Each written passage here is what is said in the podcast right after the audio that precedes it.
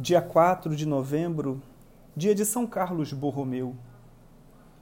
Grande como santo e como bispo, São Carlos Borromeu passou a história como tipo acabado e modelo perfeito de pastor, conforme o ideal traçado no Concílio de Trento. No século XVI, se elevavam por toda parte da Europa vozes angustiadas clamando pela reforma na Igreja, que devia começar pelos próprios bispos e padres.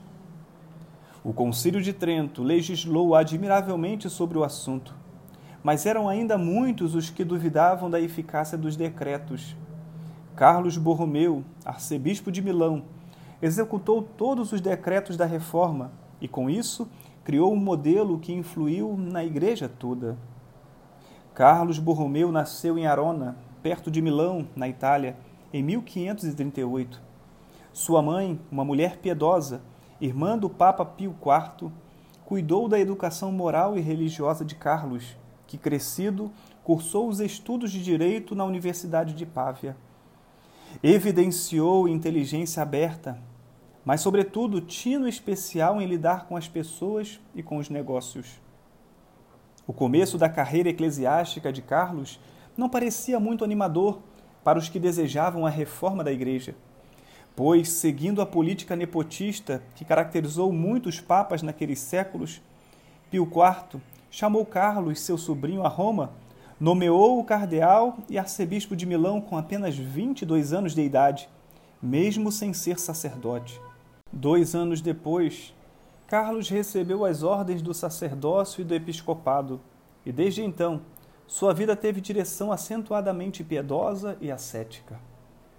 Como secretário de seu tio, o Papa Pio IV, Carlos foi ótimo conselheiro.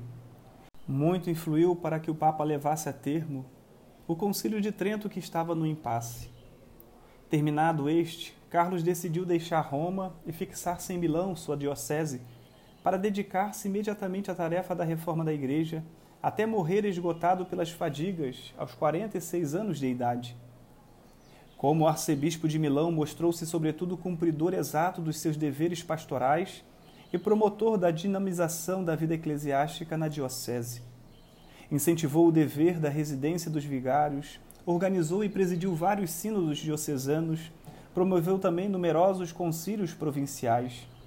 Foi o primeiro bispo a aplicar o decreto do Concílio de Trento relativo à fundação de seminários para a formação cultural e espiritual dos candidatos ao sacerdócio. Favoreceu a criação de escolas para a cultura religiosa e profana. Impulsionou a boa imprensa e, sobretudo, deu incremento à formação catequética dos fiéis. A ação pastoral de São Carlos Borromeu tem algo de assombroso pela vastidão e profundidade de sua obra. Suas diretrizes e iniciativas, sobretudo no campo da doutrinação dos fiéis, perduraram por vários séculos. Realizou a visita pastoral em toda a sua vastíssima diocese, que compreendia mais de mil paróquias, atingindo as localidades e igrejas mais afastadas e de difícil acesso. Por especial nomeação do Papa, foi visitador apostólico a fim de introduzir as reformas do Concílio de Trento nas 15 dioceses sufragâneas de Milão, que ele, em viagens cansativas, visitou. Da mesma maneira, percorreu muitas regiões da Suíça, contribuindo para a conservação da fé católica, seriamente ameaçada pelas doutrinas heréticas. Suas visitas pastorais eram precedidas ou acompanhadas por missões populares, promovendo uma verdadeira renovação cristã entre o povo. A esta sua atividade tenaz e corajosa de reforma, toda consagrada à causa da Igreja e à elevação moral dos costumes, São Carlos unia uma caridade extraordinária que se evidenciou sobretudo nos anos difíceis em que a peste se alastrava por toda a sua diocese. Filho de uma época barroca, deu também mostras de uma piedade impressionante naquele tempo. Durante a peste, promoveu uma procissão de penitência para pedir a misericórdia divina e o perdão dos pecados, aos quais se atribuía a calamidade pública. Como exemplo de penitente, o arcebispo acompanhou a procissão de pés descalços, com uma corda ao pescoço e uma cruz aos ombros. São Carlos faleceu pranteado por todo o povo em 1584. Seu culto se tornou assaz popular e em seu nome floresceram numerosas instituições.